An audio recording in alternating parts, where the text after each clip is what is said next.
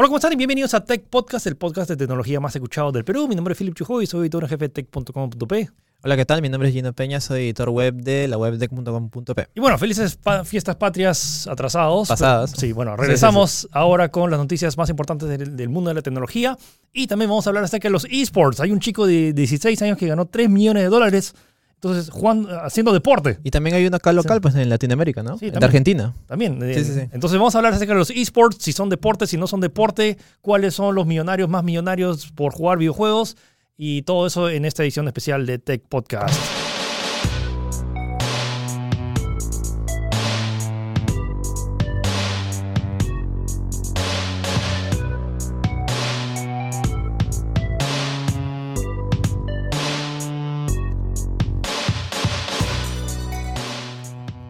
Y bueno, Philip, eh, esta semana se ha, cer- se ha cerrado lo que es el trimestre fiscal y por eso varias compañías han presentado resultados de ventas, en las cuales está incluido PlayStation también, si no me equivoco, Sí. que presentó, ¿cuántos? 100 millones, si no me equivoco. Sí, bueno.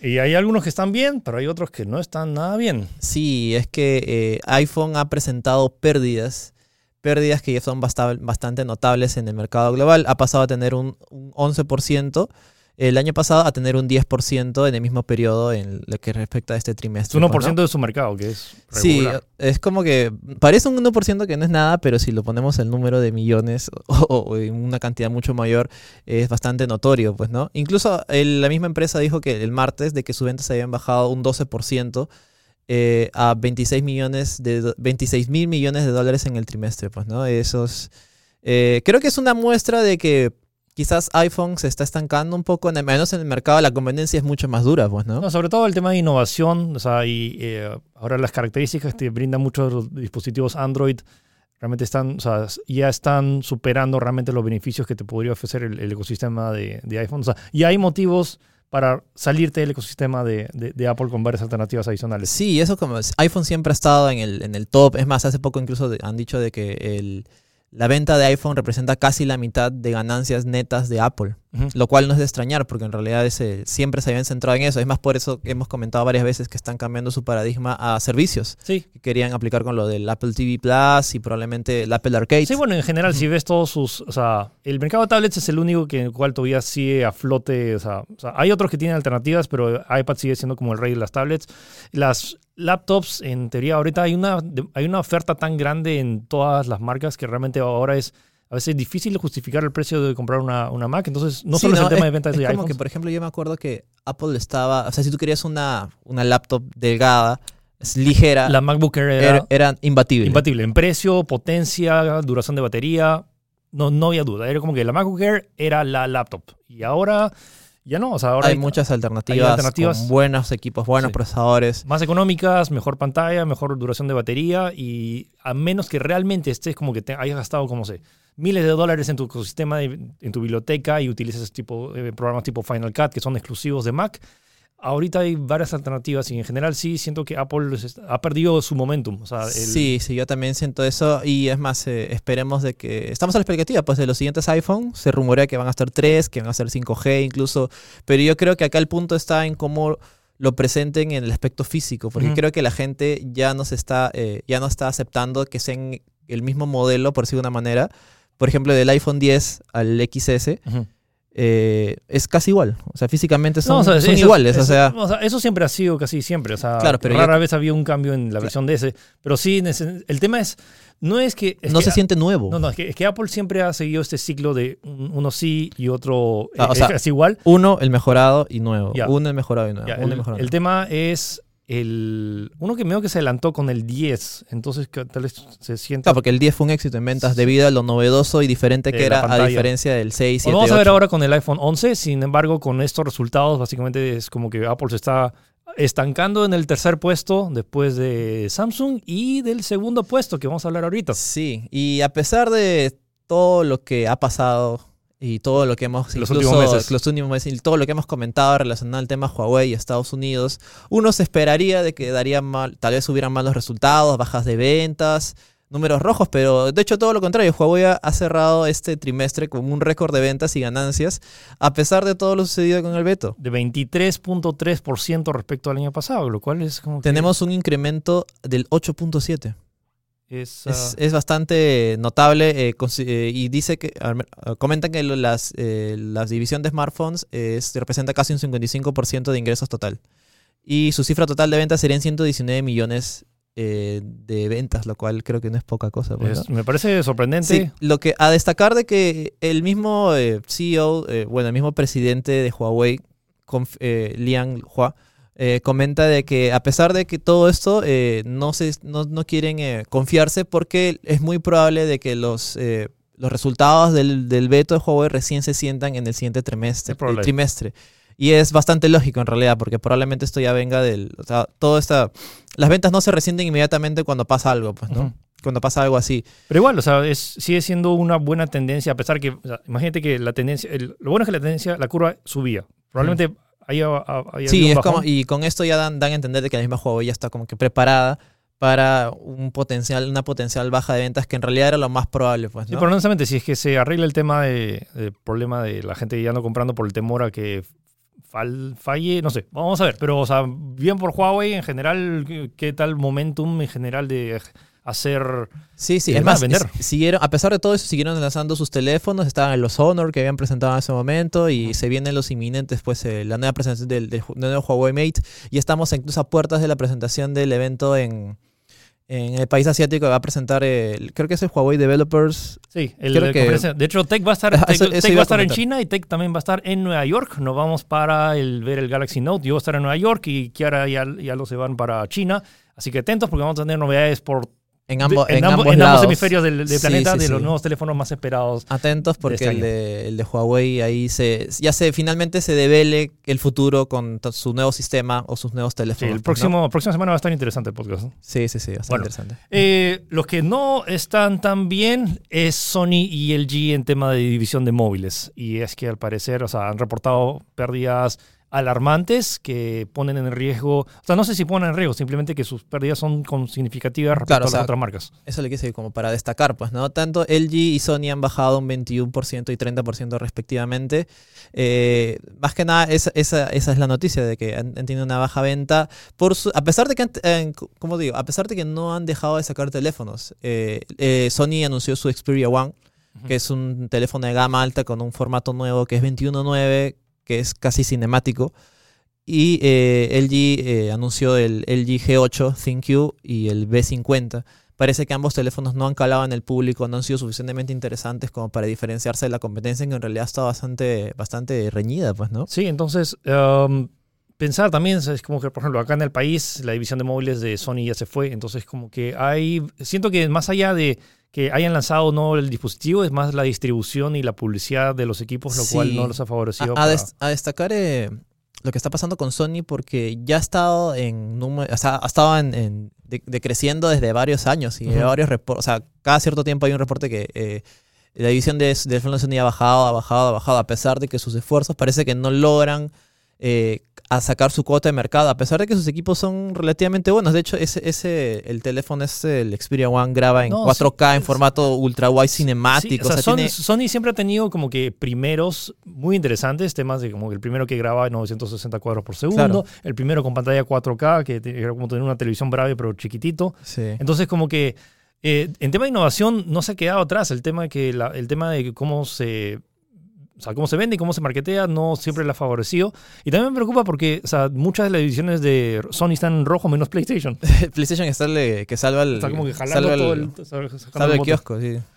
Y bueno, entonces eso es en general las noticias, o sea, el vistazo a cómo Sí, se están sí, yendo sí. las compañías. El- lo mismo con el G, el LG G8, que también he escuchado reviews que sencillamente no logra diferenciarse lo suficiente como para justificar comprarlo. O, o sea, la gran novedad creo que es que tiene que puede... los eh, gestos. Claro, o sea, desbloquear el teléfono con la palma de tu mano, pero tampoco es algo revolucionario, pues, ¿no? Se están quedando, la competencia es dura, como comento, pues, sí, ¿no? hay que ver si es que logra repuntar. Hubo un momento en el que LG dio una buena pelea en temas de innovación. era, era cuando el, G, el el G- G4. G4, G5, Sí, ahí en tema de cámaras, ahí hizo un, im- un impulso bien fuerte. Sí, es más, como es más, yo me acuerdo que los, los B10 creo que eran los que tenían, Sí, el o el B- B20 tenían Sí. esto, la cámara ultra wide y la cámara normal. Sí, no, No, la cámara, ¿cómo se dice esto? de- en gran angular. gran angular, sí. Claro, y claro. luego como que un montón de, de ellos se, se- o sea, hizo- usaron esa tendencia. Sí, así sí. que Vamos a ver. Incluso innovando, pues, ¿no? El, el G5 creo que tenía, podías hacerlo modular cambiando Sí, su modular switch, que todo no, les, eso, pues, no le fue muy bien. Sí, sí. O luego este teléfono que era flexible, que podías aplastarlo y que la pantalla se... Ah, verdad, sí, sí, sí, había uno, sí, sí. O sea, ha innovado en algunos momentos, pero ahora parece que no se encuentra en tan buena posición. Bueno, vamos a ver qué, qué sucede más adelante. Ok, ¿qué pasó con Google Play? Ahora básicamente se está copiando ahora de Apple. Eh, sí, ha anunciado, bueno, no anunciado, es como que han habido diferentes reportes eh, de pruebas cerradas que han sido notadas por diferentes eh, sitios web de que va a tener un sistema de suscripción mensual llamada eh, Que otra, Google Play otra, Pass. otra vez otro sistema de suscripción. O sea, aparte de Netflix, aparte de, de HBO, aparte, Aparte de, Disney de Plus. St- Stadia, aparte de Bueno, estamos hablando Apple de- Arcade. Estamos hablando específicamente de videojuegos. Entonces, no va a ser streaming de juegos, va a ser básicamente una suscripción mensual para tener acceso a juegos si tienen, si, ah, si tienen el Xbox Pass o el, el, no, el, el Game Pass, el Game Pass, ¿no? Claro, el es muy parecido al Game Pass, aunque no queda claro específicamente si va a ser solamente para juegos. Es muy probable que se abra también aplicaciones normales. Eh, lo que sí te asegura es que no va a haber ningún tipo de publicidad y no va a haber, no va a haber, bueno, vas a poder tener los juegos en teoría gratuitos mientras sigas pagando y que no vas a tener microtransacciones. Eso es interesante Importante. porque es como que supuestamente hay juegos que viven de eso, o sea, cómo harían Sí, esa no, o sea, mecánica, me, no me lo sé, huele pues, que ¿no? es más para generar este ecosistema, porque muchos juegos de Android son divertidos, pero están plagados de publicidad, lo cual arruina Sí, cierta experiencia. Entonces, en lugar, en lugar de estar pagando como que 5 dólares por un, juego y luego por otro. Puedes pagar 5 y tener acceso a todos, y que me parece un, un plan interesante. Entonces, Sí. el- lo que se apunta es un precio de 4.99 mensuales, que si es que te da acceso y el catálogo es bueno, yo happy. Y el servicio es inminente, ¿ah? porque ya hay eh, screenshots filtradas con información muy completa. O sea, es- es- ya, está, ya está en prueba, así que en cualquier momento lo, pronto lo anuncian eh, oficialmente. Pronto en tech.com.be van a ver todas las, todas Así las es. características. ¿Qué pasó en Hong Kong? ¿Otra, Hong- otra, otra masacre? Eh, Más o menos. Es, es raro, es raro este. Sí. Esto parece salido de Blade Runner o de. Escuchen. Sí, a ver, en Hong, Hong Kong siempre ha, ha habido un, un problema, podría decirlo como un conflicto civil entre sus mismos ciudadanos. Eh, han, habían, habían aplicado un sistema de reconoci- reconocimiento facial. Es decir, eh, por ejemplo, si tú te, te alguna cámara, sabían qué persona eras podía darte todos tus datos. Incluso se hablaba de un sistema, eh, ¿cómo decirlo? Como si fuera un videojuego que te registra una persona y tienes una especie de sistema eh, de calificación. Sí, Depende sí. de las cosas que haces. Eh, el Eso sistema registra que eres una buena persona o una mala persona. En China hay mucho, de- hay varios documentales en Netflix y en, en YouTube No, que hablan al respecto. es, es, No, y, y está- es alucinante, de no, verdad. y están al costado de Shenzhen que también está aplicando lo mismo. Cuando fui a China, fuimos a Shenzhen y el bus de turis- el bus que usábamos tenía 17 cámaras de seguridad. Entonces, literalmente, 17. o sea, hacía lo que sea, iba al baño, sabían en- qué baño y qué cosa había, o sea, y por el tiempo ya sabían exactamente qué cosa había hecho. Entonces, como que no tienes el, o sea, es una de las ciudades más seguras porque literalmente si es que te robas algo te chapan a los cinco minutos. Entonces, eh, eso también está ah, pegado a Hong Kong. Pero ¿qué han hecho estos, estos chicos? Es que como si, como te van a detectar, han creado una máscara. Pero ahorita deberían estar viendo, si ven esto Sí, en sí, sí. video, la imagen de esta máscara rara de- del tipo láser, que no, no, no es ciencia ficción y no están yendo a un rave raro. Literalmente es eso, es esa máscara para que no te reconozca y puedas...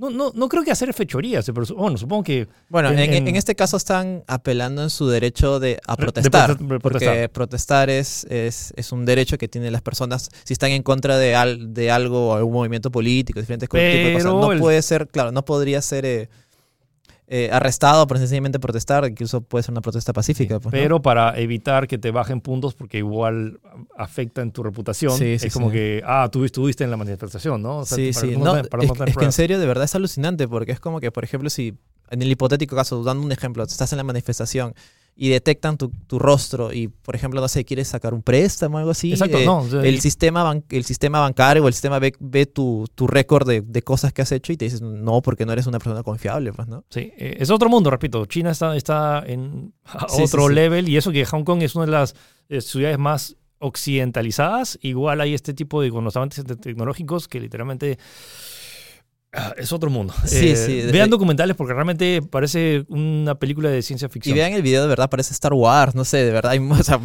policías por un lado, láseres por el otro, verdes, el una cosa así. Episodio 4, el inicio, cuando hacen explotar, eh, entra Darth Vader y Claro, el claro, sí, humo. sí, sí. Igualito, igualito. Solo que con láseres verdes.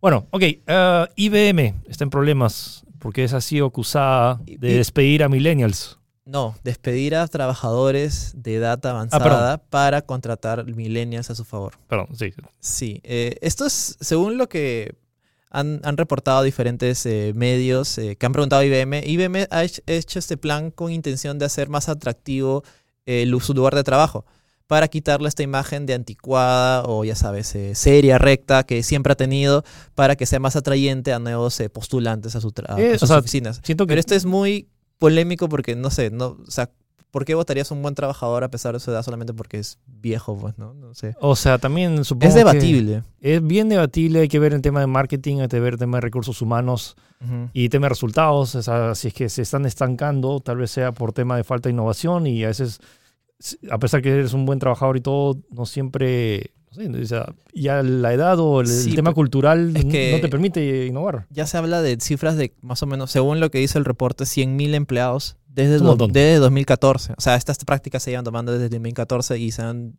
los, eh, es una demanda colectiva que se ha dado en California, en Texas y no, esta se da en Manhattan y hay diferentes reportes eh, individuales en ciudades como California, Pensilvania y Texas. O sea, es algo eh, generalizado que se siente en bastantes lugares, pues, ¿no? Es un tema bien polémico y realmente no, o sea, no creo que no es justo hacer cualquier ni un juicio al respecto hasta realmente saber qué cosa, realmente qué, qué políticas están internas, si hay algún memo que dice como que no, si ya si ya cumpliste o tienes Sí. cierta edad como que deberían votar, o sea, depende mucho de cada caso, pero hay veces en las cuales sí simplemente hay engranajes sobre todo para hacia dónde está yendo la compañía, que tampoco me parece justo, o sea, si te han contratado y estás hace 30 años haciendo un buen trabajo, eh, Porque, o sea, si o sea, estás cumpliendo, o quizás, eh, no sé, hay grandes proyectos. Es que yo de verdad, yo sí, hay que ver la imagen que uno se imagina IBM. Yo sí me imagino una empresa así con grandes, eh, ¿cómo digo? Grandes trabajadores que llevan años, que tienen de verdad un gran conocimiento de la industria, probablemente desde sus inicios, y no por serse viejos deberían votarlo. Sé, bueno, ese es mi punto de vista. Yo también, ¿no? o sea, es que lo puedes ver desde uno el punto de vista, por ejemplo, o sea, eh, del tema de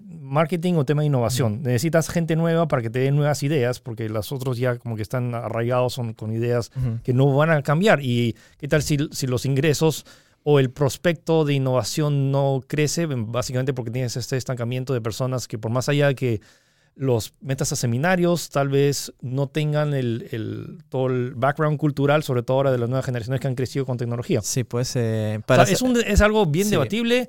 Para Eh, cerrar un par de detallitos más, el, todo esto ha sido en teoría confesado por el ex, ex vicepresidente de Recursos Humanos de IBM, que admitió, como le había comentado, que era una especie de estrategia para atraer empleados jóvenes eh, para, y para acercarse y, como digo, cambiar la imagen de IBM para ser más eh, cool o nueva, pues, ¿no? Lo que sí es cierto es que hay una, una firma que ha investigado y ha logrado descubrir de que eh, IBM se encuentra en su, como digo, en su etapa que tiene menos empleados en su historia. Tiene 350.000 empleados, 350.600 empleados que eh, marca el número más bajo de empleados que ha tenido IBM en su historia. O sea, sí tiene, es- tiene bajos, em- tiene pocos empleados por una manera. Bueno, viéndolo desde un punto de vista comparado con otras, pues, ¿no? Eh, y recién recién está empezando, vamos a ver en qué termina esta demanda, pero bueno, ahí está la información, pues, ¿no? Bueno, hablando de trabajadores, se creó un nuevo sindicato. YouTube, YouTube, Sí. YouTube, págame, págame. No, no. Básicamente es un, es, eh, se llama FairTube, que es el primer sindicato de YouTubers, eh, que es básicamente para que eh, demandarle a YouTube que sea claro con sus políticas y transparente con cuál es el eh, cuál es su algoritmo o cómo es que eh, beneficia a ciertos videos. O sea, por qué un video te aparece en la portada un día y por qué otro y cuál es el video que sube ahí, dependiendo de las suscripciones, porque hay muchos suscriptores que entran a, a YouTube y no ven los videos de sus suscriptores, de sus canales preferidos. A veces sí, a veces no. A veces te salen videos de gente que nunca, nunca has conocido, no te interesan. Entonces, como, ¿cuál es el algoritmo y realmente cómo es el que va a distribuir el, también el tema de la de cada clic, realmente cuánto te, te, te beneficia, el tema de publicidad. Entonces, es un sindicato que sí siento que eh, sí, sí se justifica, porque hay muchas personas que viven de, de- de hacer videos. ¿Cuál es el criterio, pues, no? Y es, me parece interesante ver cómo estamos viendo el origen de cosas nuevas, pues, ¿no? O sea, Sí, o sea, nunca pensé, o sea, como claro, que- o sea, nunca pensaría ver un sindicato Antes de... era un grupo de jóvenes como que, ay, ya, hagan sus videitos y ya, si tienen publicidad les Claro. pagamos. Pero ahora literalmente es un ejército, es un... O sea, si juntas a todos los youtubers, literalmente no sé cuántos millones de, de- de personas podrías habi- habitar todo un país. Sí, pues, eh, y es, es algo a, a tener en cuenta en realidad, porque tanto para ellos, estoy seguro que para, para la plataforma mueven mucho dinero. Así que habrá que ver, pues, ¿no? Eh, y van a presentar esta especie de. Van a querer entablar con- negociaciones con YouTube mismo el 23 de agosto, así que vamos a ver en qué deriva esto, pues, ¿no? Ok, ahora pasamos a la sección de videojuegos. Vamos a, con un juego clásico, uno de los juegos icónicos de Blizzard Entertainment. Después de hacer Warcraft, hicieron otro jueguito llamado Diablo. El Diablo. En 1996 creo que fue, salió el Así es. original. eh, y un grupo, una empresa llamada. eh, ha hecho una especie de port para poderlo jugar eh, online. Desde cualquier navegador. Desde cualquier navegador, de manera. La empresa se llama Riftsoft. Básicamente, ahorita está disponible la versión gratuita, eh, que era la versión shareware, que es una especie de demo expandida. Pero si tienes el, el juego original, tanto en disco como en versión digital, puedes subir un par de archivos, subirlos a su servidor y desbloquear la versión completa que podrías jugar en cualquier momento, me imagino. Eh, es interesante ya que esto, o sea, no es oficial de Blizzard, espero que dure lo que tenga que durar, o que Blizzard, no sé, tome acciones y compre esta empresa y que puedas tener la opción ahí de jugar Diablo online O sea, en lo- cualquier lado. Sí, ¿no? lo bueno es que funciona. Entonces, Sí, ya funciona, ya está. Si quieren jugarlo, está en la- eh, disponible en, la página de Tech. Ahí podrían ver el link. El para- enlace que si quiere. Ojo, es la versión shareware, o sea, no está violando técnicamente ni un Claro, derecho. porque es la versión gratuita. O pues, sea, ¿no? literalmente está como que dando la demo gratuita en. Solo que en otro online. formato, pues, ¿no? Pero bueno, a, a ver qué pasa, pues, ¿no? O sea, a mí me, me he vuelto el- la, la ganas de volver a jugar Diablo. Es un, sí, es un juego que marcó, marcó estándares, creo. Ahora Ojalá existen que los Diablo juegos 4 tipo Diablo. Ojalá que Diablo 4 vuelva con eso. o Diablo Immortal. Ya bueno. Ya bueno. Eh, hablamos ahora de Nintendo, que tiene un sistema. Es una especie de nuevo programa. Es como de tener demos, demos de juegos por tiempo. Es como que ya, había varios, pero básicamente es un programa que básicamente te va a permitir acceder a muchos juegos antes de comprarlos. Entonces, si es que eh, en lugar de pagar de frente 60 dólares, ¿qué tal será Mario Tennis? ¿O qué tal será eh, el nuevo, nuevo juego de Zelda, nuevo juego de... El servicio se llama Game Trials y básicamente, como dice Philip, puedes, eh, por ejemplo, un fin de semana va a estar disponible, en, en este caso han empezado con Mario, Mario Tennis Aces, si no me equivoco así se llama, eh, para poder probarlo totalmente, de manera totalmente completa y de manera totalmente gratuita. Eso sí, es solo para los eh, que están inscritos en el servicio online de Switch. Sí. Eh, y si te interesa, puedes eh, comprarlo, está con descuento. O si, por ejemplo, quieres comprarlo después, el, el, el, el la que has des- desarrollado en este juego lo puedes eh, completar cuando lo, lo compres, pues, ¿no? Hay que ver eh, si es que también mucha gente va, porque de, el trial es tipo de seis días, ¿no? Sí, es de, eh, acá indica que es del 7 al 13 de agosto. Es- Pero para eh, especificar que está en Europa, de momento no se ha confirmado para América, pero imagino que es inminente porque ya está en Europa y está en Japón también. De hecho, en Japón están dando el Captain Toad. Y ahora el tema es, si terminas el juego, Si terminas el juego mejor, pues, ¿no? O sea, no necesitarías comprarlo, pues, ¿no? como- Sí, sí, sí. Bueno, lo bueno es que no, no- o sea, no son juegos de estreno, entonces sí, como que quiere ser el, el, el- el único, pero o sea, Claro. siento que... Me imagino que esto es eh, en respuesta, pues, a PlayStation Plus, que fue el primero, si no me equivoco, y a Game Pass, aunque, bueno, es de una manera un poquito más limitada, pero bueno, ahí está la posibilidad, pues, ¿no? Sí, bueno, y pro tips, si es que quieren como que la suscripción de Nintendo más económica, eh, compren el plan familiar y repártenselo entre ocho amigos y pagan 5 dólares anuales en lugar de... Digan que son su familia. o sea, en, lugar de en, lugar de, en lugar de 60 dólares mensuales, no, perdón, 60 dólares anuales en PlayStation Plus o, el, o del Xbox, son 5 dólares anuales para lo de Nintendo y que y, simplemente- y, y lo compartas con tus amigos. Es como- a mí me parece una buena Sí, en alternativa. realidad sí, es un buen deal. Solo necesitarías conseguir ocho personas que tengan Switch. Ok, vamos ahora al tema de la semana que se ha hablado, pero vamos a hablar de, un- de alguien específico. Uno, del, uno de los streamers más populares y más reconocidos a nivel mundial es Ninja, que se volvió súper popular por todo el tema de Fortnite y bueno,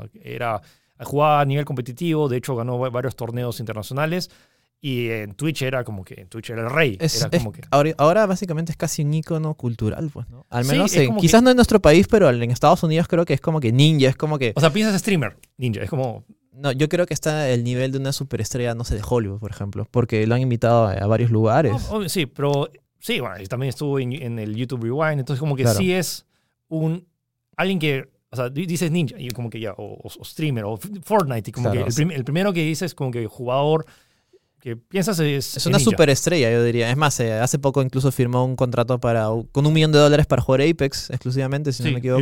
lo jugó, lo jugó dos días. Claro, ah, lo que ha pasado es que él, bueno, pues se volvió famoso gracias a Twitch. ahí es donde hizo casi, casi toda su, su fama y sus ganancias, por decirlo de alguna manera, ha firmado una exclusiva que eh, para streamar en Mixer, que es otra Ah, plataforma de streaming, que es la de Microsoft, y va a dejar completamente Twitch.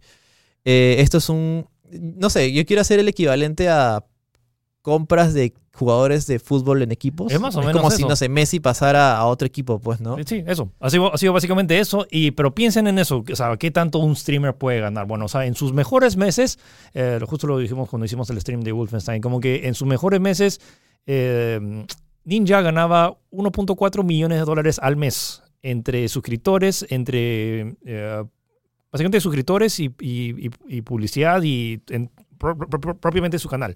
1.4 millones de dólares. Ahora ha bajado, está como que estamos en la crisis, entonces gana solo 400 mil dólares. Entonces supongo que la crisis en Twitch, 400 mil dólares Sí, al sí, mes. sí. Se- en- Ah. algunos reportes hablan de 50 mil dólares por hora. Así que una horita nada más, 50 mil dólares, ya sabes. Bueno, Eh, entonces lo que ha pasado es que ahora se ha pasado a Mixer y ya no, o sea, no, al parecer no, ya no va a poder ni hablar ni mencionar Twitch. Esto es, Es- parte de un contrato. Microsoft eh, es la dueña de Mixer. Mixer también es una plataforma de streaming que es ciertamente competente, pero no podías, creo, directamente competir contra los gigantes que son YouTube y, y Twitch, pues, ¿no? Bueno, y también ahora Facebook también que está en- metiendo en la fuerza Claro, a Facebook, Facebook, ya tiene este, este colchón, por decirlo de una manera, que es todo su red social. En teoría podría entrar, pero bueno, Mixer salió de la nada para usuarios de Xbox y tampoco es que sean la mayor, mayoritarios, pues. Pero eh, con esto quieren ya darse, ser competencia seria, porque obviamente están invirtiendo en él, pues, ¿no? Sí, entonces atentos. Entonces, al parecer la competencia va a ser. eh, recuerden que Amazon es dueño de Twitch. eh, bueno, Facebook es dueño de Facebook Gaming. También un poco, no sé, un poco... y Microsoft es Un dueño poco de. quedado Twitch, por decirlo de una manera, por dejarlo ir, pues, ¿no? Es como que no Me- le hicieron una contraoferta o, o no pensaron en sencillamente cerrarlo y decir, ¿sabes qué? Te vamos a cerrar un contrato para que te quedes exclusivo en nuestra plataforma porque estoy seguro que es la que más, gan- más ganancias generas. Para los que no saben, tú si sigues a un usuario en, en Twitch y te gusta su contenido, puedes donar dinero. eh, don- Tal cual, es una donación eh, opcional, si quieres, porque te gusta, te gusta su contenido verlo, le donas 5 dólares, 6 dólares. Y parte de eso se queda para Claro, Twitch. Imagínate que hay un millón de personas que lo siguen, que, el- que le donen la mitad, 5 dólares. Sí, no sé. Eh, o sea, ahí es donde se genera no, toda la ganancia. no sabemos cómo fue la- el tema de la Claro. negociación, pero bueno. eh, Ninja se fue de Twitch y ahora se va a Mixer. Así es. luego esto, ahora pasa, eh, bueno, pasamos a las noticias, esto lo dejamos para, el- en general, para Así mencionar sí, el sí. tema principal, que es hablar acerca de Fortnite y los esports, si son deportes y cuánto dinero están ganando realmente. Así que quédense porque va a estar bueno.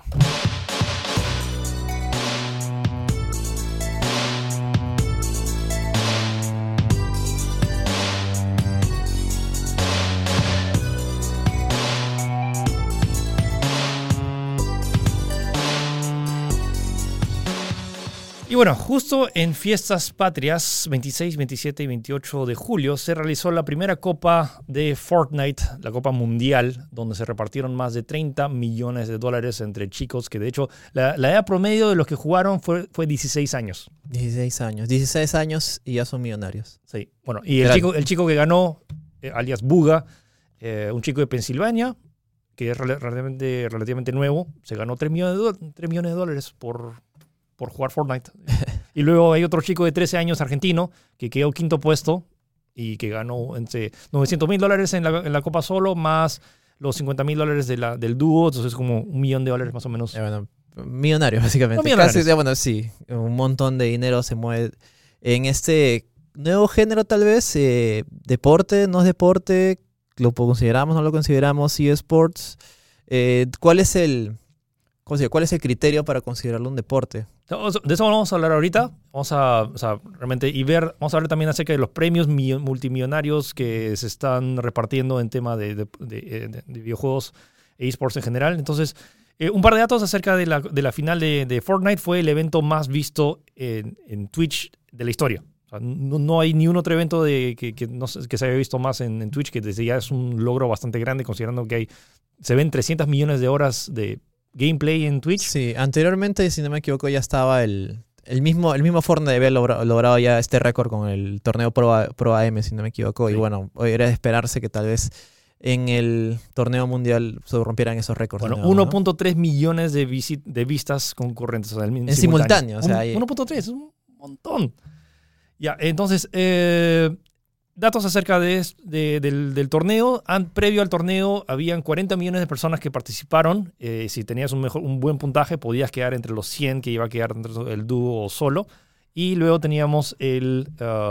an- previo al evento se repartieron 10 millones de dólares, un millón de dólares entre eh, los participantes. Y luego en el torneo eh, grande se repartieron 30 millones. O sea, un número, de Es verdad, es que son números como que no te lo crees, ¿no? Es demasiado. Sí.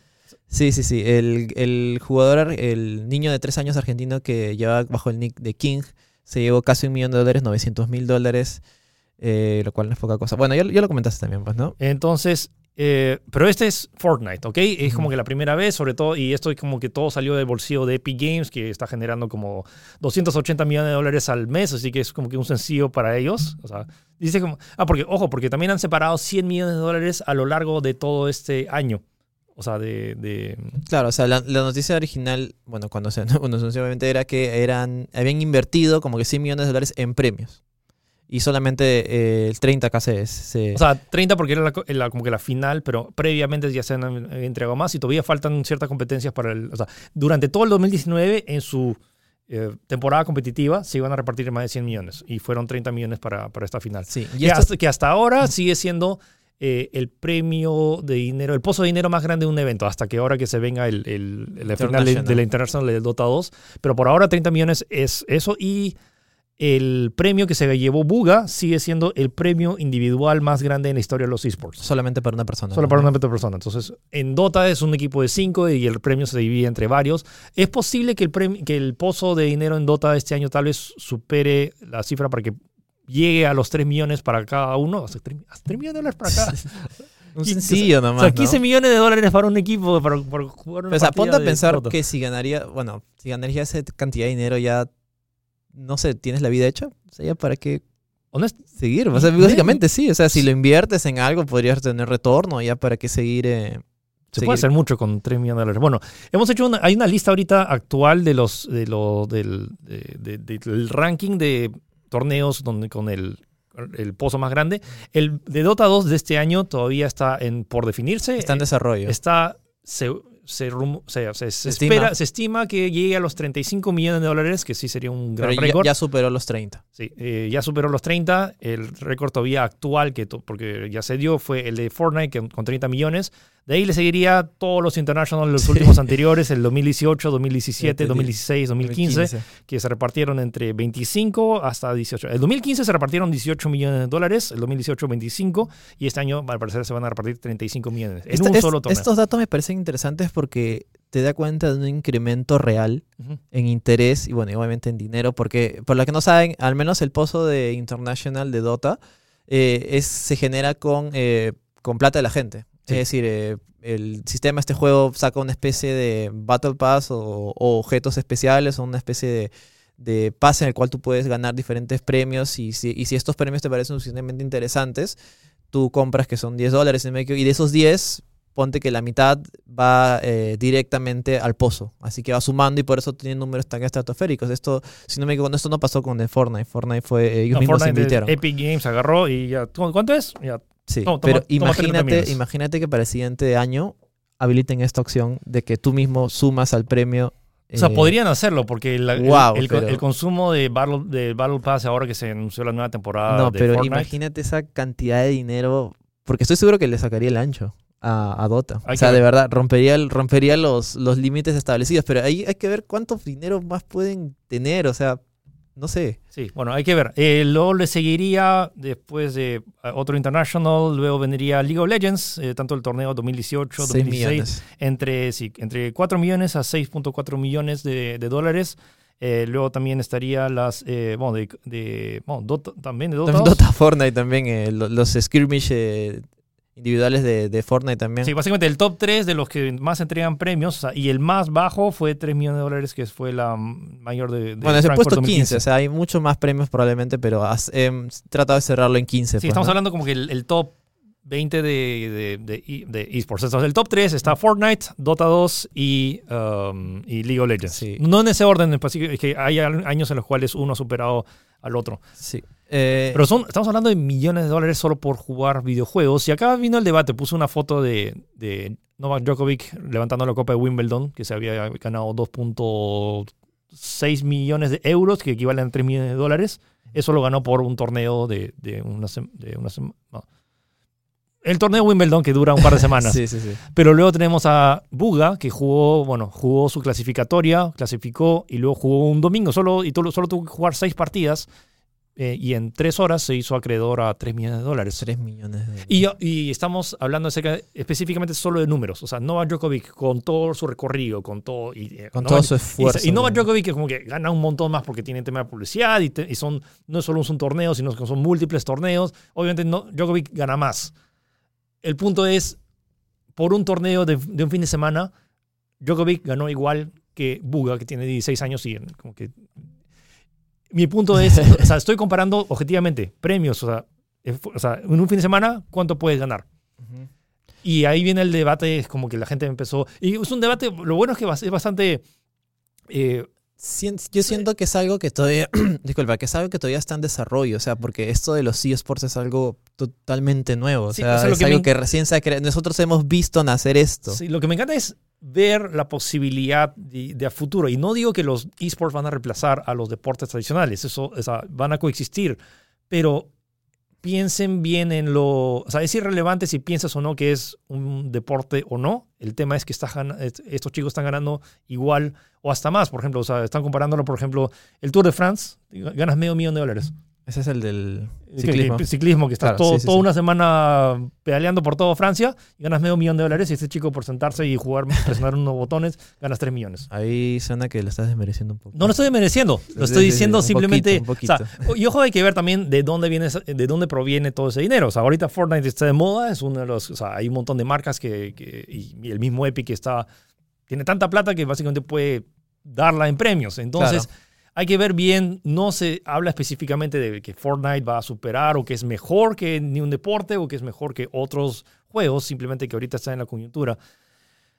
Ahora viene, ha venido todo el, todo el tema del debate, como muchos se, están, han, se han sentido hasta ofendidos de comparar uno con otro. O sea, yo estaba comparando solo premios, pero los esports realmente pueden ser considerados deportes.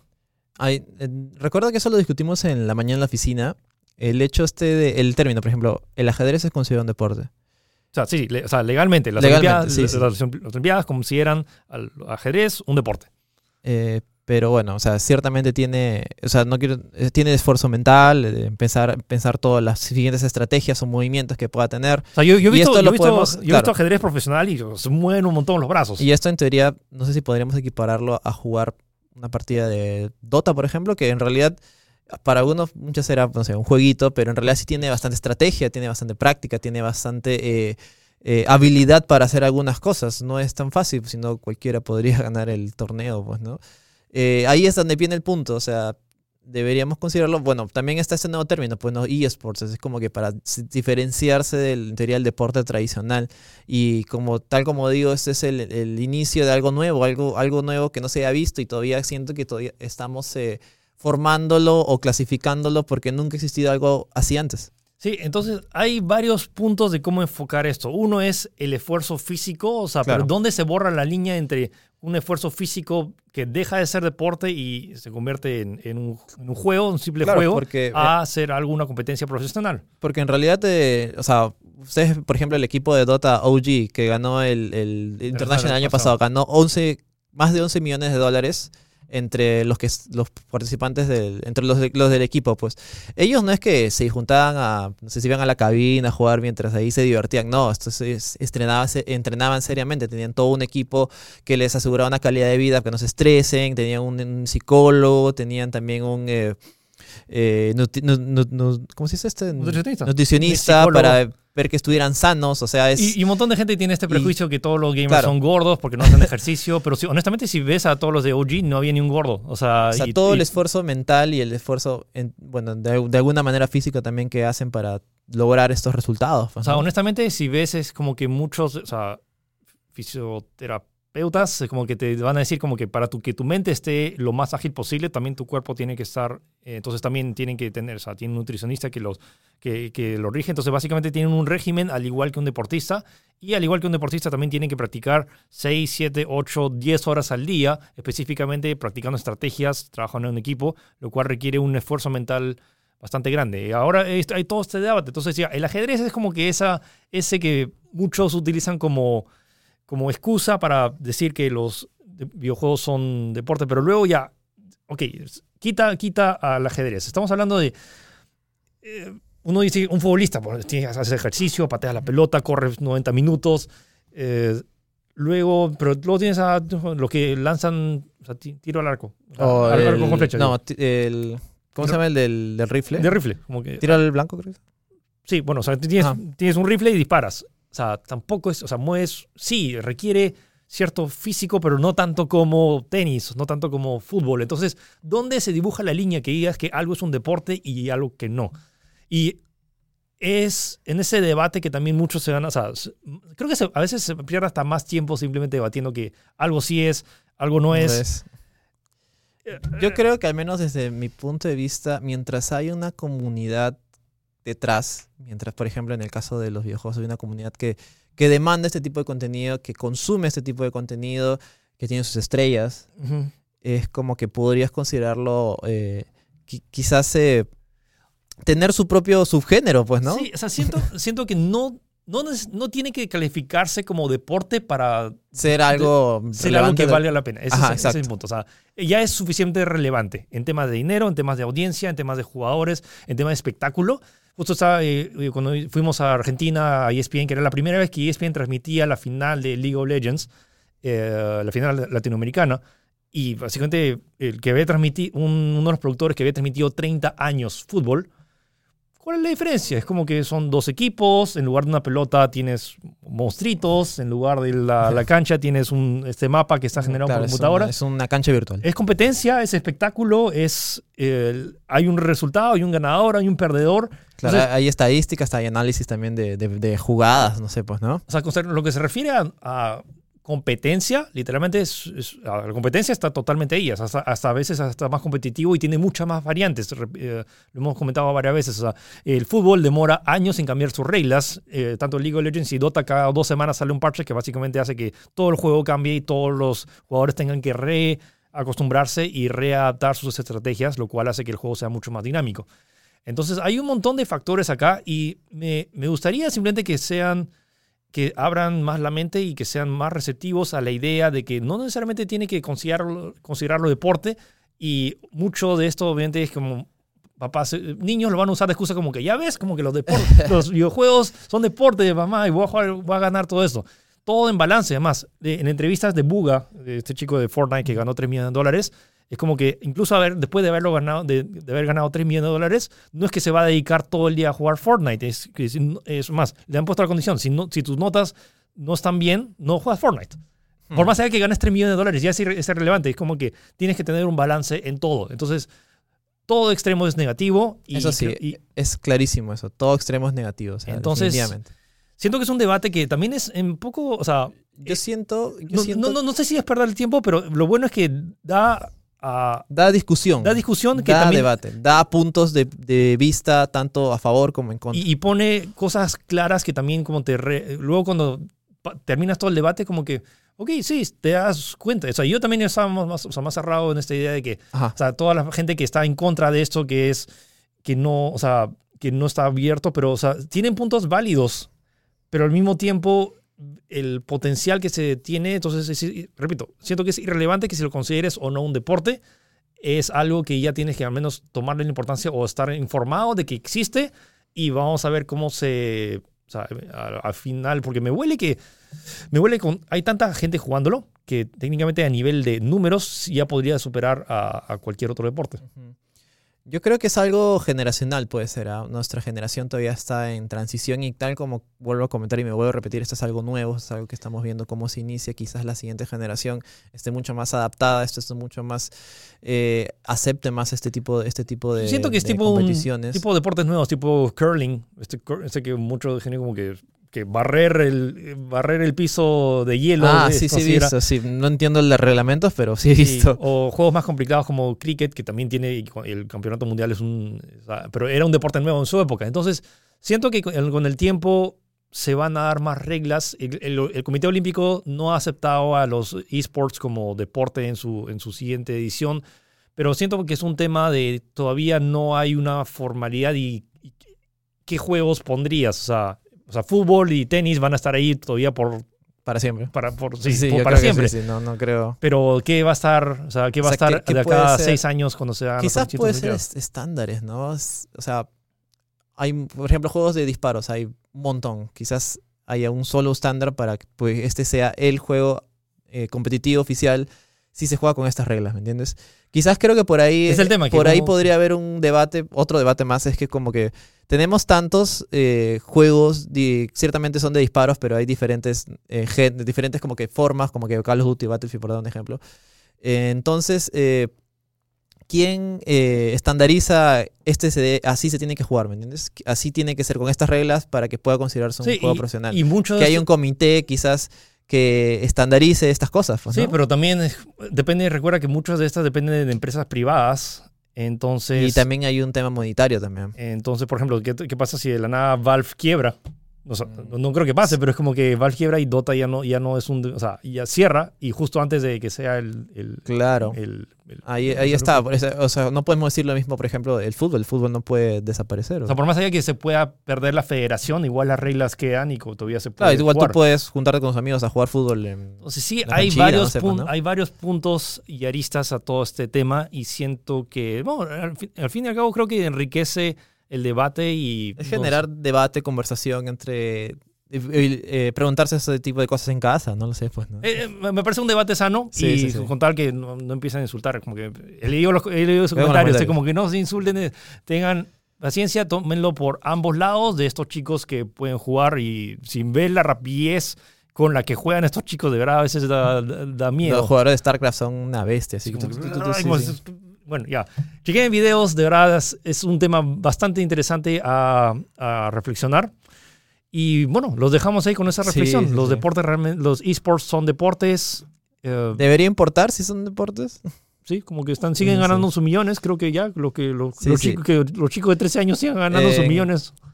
Como para cerrar un dato más, eh, en Perú ya hubo- eh, hay un equipo que está con- concursando en International que ya de por sí por haber logrado clasificar al torneo se está llevando 118 mil dólares. Sí, de hecho se va la próxima semana a China, así que Sí. suerte chicos, buena suerte. Inclu- Eh, o sea, incluso si pierdes, se está llevando 118 mil dólares. bueno, no es el objetivo, pero bueno, Sí, sí, tengan en mente incluso si terminan último puesto. No, el esfuerzo es que dejen toda la cancha y que igual dejen lo mejor posible, muest- demuestren todo su nivel y de verdad ojalá que... bueno, suerte chicos, suerte chicos a los Sí, sí, Infamous, suerte ahí en Shanghai.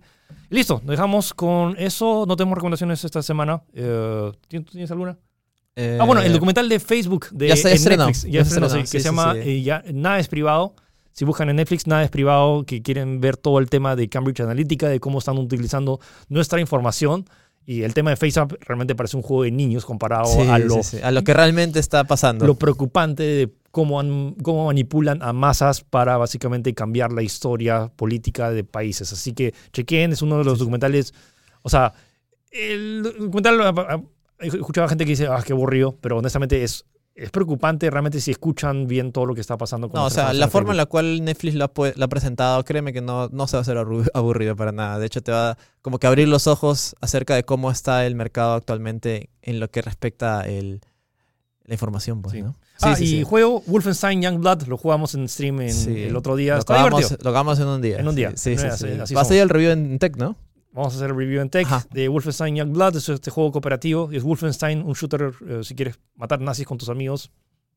El Sí. punto está que está a precio reducido. Sí, a, Para solo, mí ese es el pre- ese es el un punto muy a importante. solo 30 dólares. Y si no, 40 dólares con dos copias, una para ti y otra para algún Sí, amigo. 20-20, hacen chanchita ahí. Sí, Wolfenstein Youngblood. Entonces, nada es privado de Netflix y Wolfenstein Youngblood en PC, Play 4 y Apple One.